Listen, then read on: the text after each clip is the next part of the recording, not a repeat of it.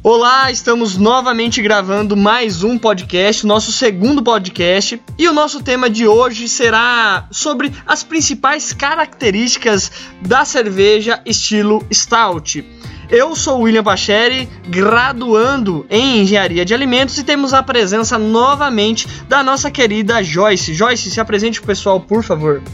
Então, gente, meu nome é Joyce e eu faço graduação em farmácia também pela UFVJM. Correto, pessoal? Essa é uma organização realizada pela Cervejaria Escola da Universidade Federal dos Vales do Jequitinhonha e Mucuri, ou como mais é, comumente conhecida como UFVJM, correto? Nós vamos iniciar falando sempre um pouquinho da história de tudo, como começou. Inicialmente, nós vamos falar de como surgiu esse termo, este nome Stout. Joyce, você pode falar pra gente um pouquinho da onde surgiu, como surgiu, se evoluiu de algum outro nome, se não evoluiu de algum outro nome, esse termo Stout? Então, é, esse termo surgiu na Inglaterra no século XVIII e esse estilo evoluiu da Stout Porter, sendo simplificada hoje em dia para Stout, devido à sua característica intensa em cor e sabor. Ela também serviu para descrever uma cerveja mais alcoolizada, que tem também um sabor mais pronunciado, como eu havia falado. Perfeitamente, perfeitamente. Então, é, na verdade, não surgiu como uma stout. Ela veio realmente de um outro nome, é, é uma derivação de um outro nome, né? Isso. Enfim, o que acontece? Então, se ela é, veio a partir de um nome e evoluiu para um nome, com certeza ela progrediu nessa caracterização, vamos dizer, vamos propriamente dizer dessa maneira. Então, se ela evoluiu, ela deve ter criado algumas características próprias. Você consegue descrever algumas das características próprias que essa stout tem? Bom, essa categoria stout, ela surgiu da categoria Ale. Então, ela confere sempre uma fermentação em temperaturas mais elevadas, com uma coloração bem escura, em batel marrom negro. Então ela tem um caráter, é, esse caráter dela de ser mais escuro é por conta que nela é utilizado é, um, uma cevada que é torrada e confere um, um sabor de um café ou então um chocolate amargo. Sim, entendi, entendi. Então essa coloração ela pode ir desde um marrom até um negro, ou seja, desde um de uma cor pouco menos escura, porque todas elas acabam sendo escura, certo? Por um escuro muito intenso mesmo, bem como uma cor muito negra, muito escura, certo?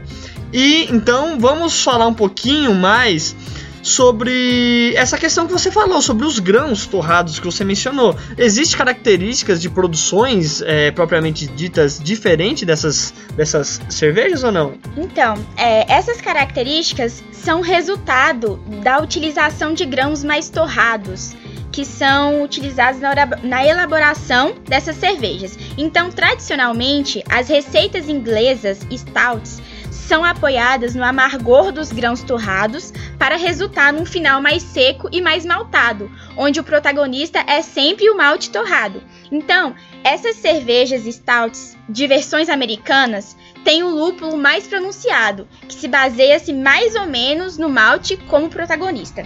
Entendi. Então, se a gente for vindo assim na evolução dessa stout, primeiro ela se subdividiu entre receitas inglesas, baseando-se mais é, no protagonismo do amargor do malte, e depois, é, numa segunda versão, foi numas versões mais americanas que teve como protagonismo duas coisas, não só o malte é, torrado, como também o lúpulo, correto? Sim. Primeiramente foram essas duas subdivisões, correto? Isso. isso.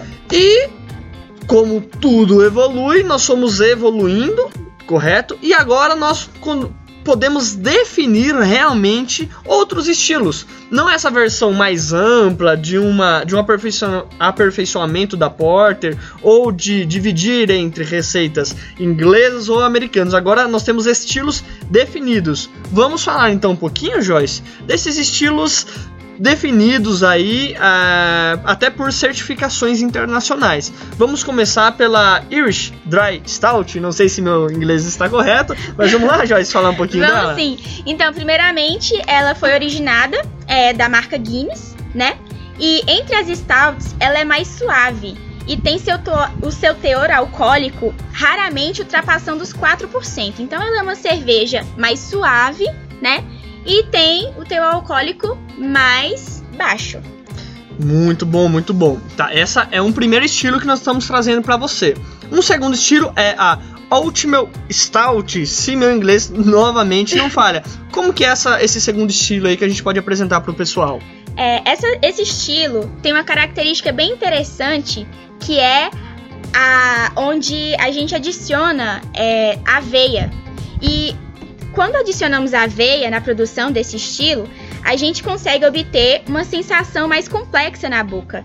Ela passa a ser um pouco mais macia, digamos assim, com uma boa formação de espuma. Ó, oh, muito, muito bacana. Essa, é, é, essa quando a gente tem um sabor complexo na boca, principalmente quando a gente fala de cerveja e cerveja artesanal, que é o foco da cervejaria escola, são cervejas artesanais, a disseminação para a comunidade das cervejas artesanais trazer uma boa complexidade na cerveja é sempre muito bom, tá certo? Então vamos falar agora de um terceiro estilo, que é a Sweet Stout. E ela tem algumas curiosidades. Fala pra gente um pouquinho dessa Sweet Stout, Joyce. Essa também tem uma característica bem interessante, que é a adição de lactose.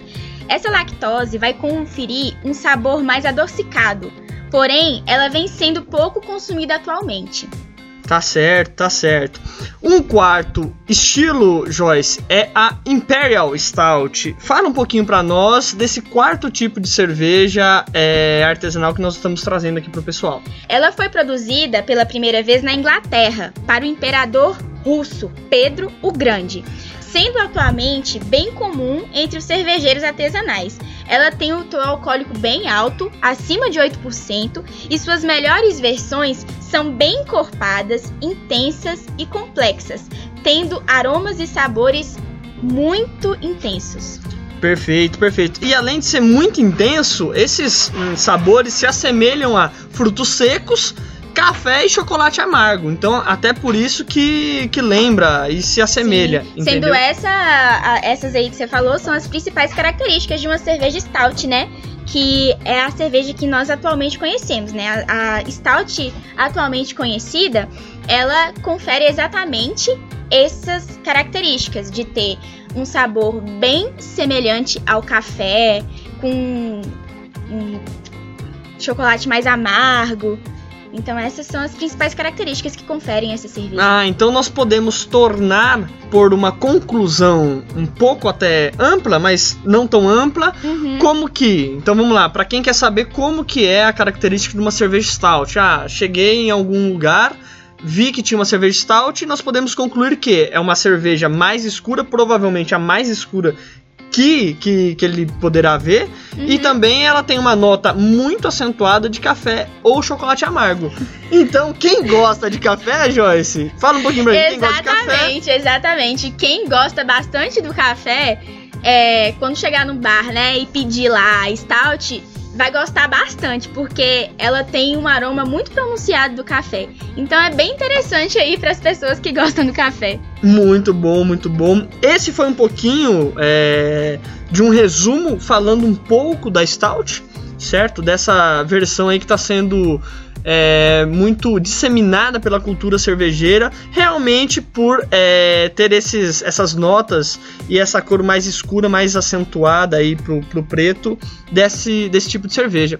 Então é isso, gente. Muito obrigada pela atenção. Tchau, tchau.